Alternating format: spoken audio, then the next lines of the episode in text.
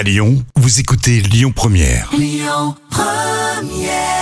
La fin de matinée sur Lyon Première avec Michel Polnareff.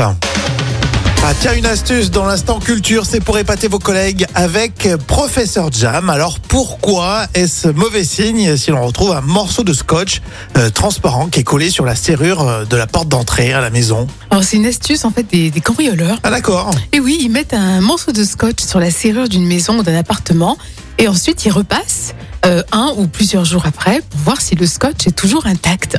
Et si le scotch n'est pas percé ou n'a pas été enlevé, eh bien, ça veut dire qu'il n'y a personne dans le logement Mhm. et donc qu'il est possible de le cambrioler sans être dérangé. D'accord. Donc effectivement, si on voit les voisins qui sont partis pendant quelques semaines, mais un petit morceau de scotch dessus, on l'enlève. Voilà, exactement, ouais. C'est un petit code. Mais c'est fou, j'avais jamais entendu parler de, de cette histoire.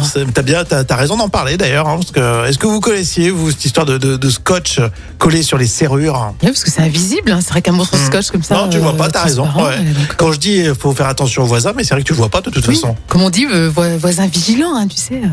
Voilà, c'est un petit peu comme dans Desperate Housewives, on est vigilant. Mais c'est vrai que je trouve euh, ça bien que les voisins se sentent tous concernés. Et oui, bien sûr, et c'est normal, comme ça au moins on se sent en sécurité. Exactement. C'est pas sorcier. Vous vous souvenez de cette émission sur euh, France 3 Eh bien, ça sera dans les moments cultes de la télé dans un instant. Une séquence très sympa. Et puis, Écoutez votre radio Lyon Première en direct sur l'application Lyon Première, lyonpremière.fr et bien sûr à Lyon sur 90.2 FM et en DAB+.